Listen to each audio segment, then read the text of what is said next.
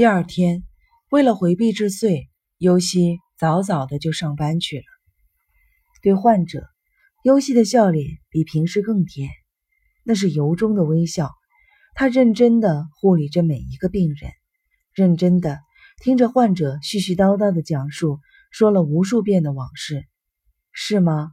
您真的受苦了？别急，您还会有成就的。语气中不带一点的敷衍。对个别实在忍痛不了的病痛，想早点死了算了的患者，尤西耐心的劝解着，握着手安慰着。不知不觉就到了下午两点。尤西下楼去食堂吃饭的时候，想给梁平打个电话，问问他们深夜造访的事情，也想给生意郎打电话，问问到底应该怎样答复聪智无法避免的问话。结果犹豫又犹豫。最后还是没有打成。走出食堂的时候，碰上了小儿科的一个护士。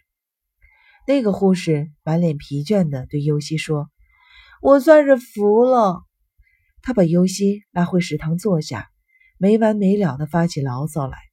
那个被热水烫伤的小女孩可不得了了！妈妈，妈妈，妈妈，你在哪儿？哭起来没完，饭也不吃，觉也不睡。嚷嚷着要回家，给他缠好的绷带，他又扯又咬，本来快治好的烫伤又恶化了。要是能把他母亲叫来，我非请假去叫不可。哎，这可怎么办呢？尤西没有回答的意思，那个护士也不是在向尤西讨教办法，他的目光落在桌子上。小儿科最为难的就是这种情况。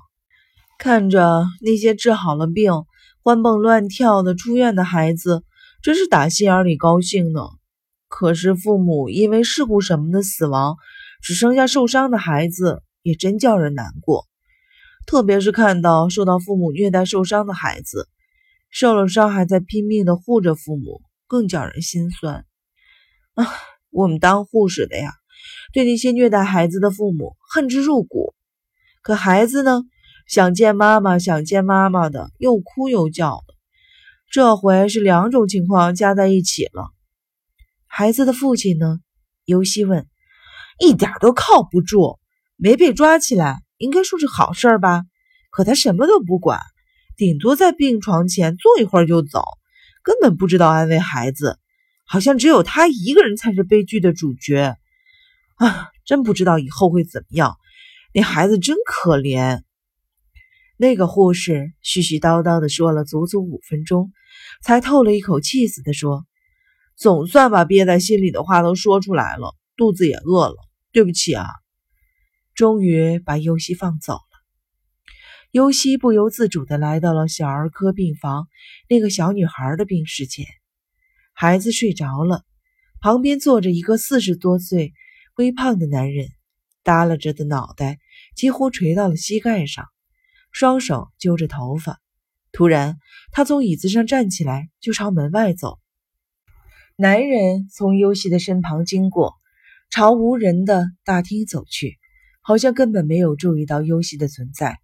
尤西追过去，在男人掏出香烟的一瞬间，尤西跟他打了个招呼。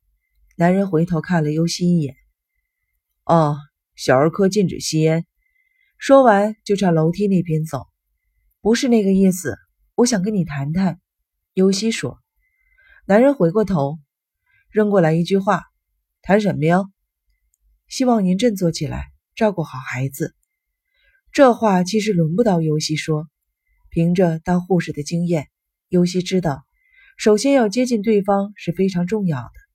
但是此刻的他已经顾不上这个原则，深藏在心里的话一泻而出：“您作为父亲。”如果不能振作起来，成为孩子的精神支柱的话，孩子会怎么样？那孩子现在只剩下您这个当父亲的了，请您不要只看到自己的痛苦，要多想想孩子的痛苦。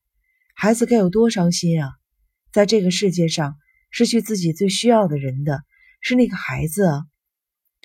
对方的脸色变得难看起来，尤西知道自己不应该责备他。这种追逼似的语言，即便是忠告，也会带来相反的效果。但是他已经控制不住自己了。您在跟孩子谈妈妈已经去世的时候，千万不要让孩子产生罪恶感，千万不要让他觉得是自己害了妈妈。您说这话的时候，千万要注意，要让这个永远失去了妈妈的孩子把心里的悲伤释放出来。什么什么什么？说什么呢？你？男人再也听不下去了。尤西还在继续说：“现在。”也许是您成为一个真正的父亲的最好的机会。男人终于生气了，他怒容满面：“你有什么资格对我说这些话？你又不认识我，凭什么对我家里说三道四的？我是做父亲的，又怎么样？”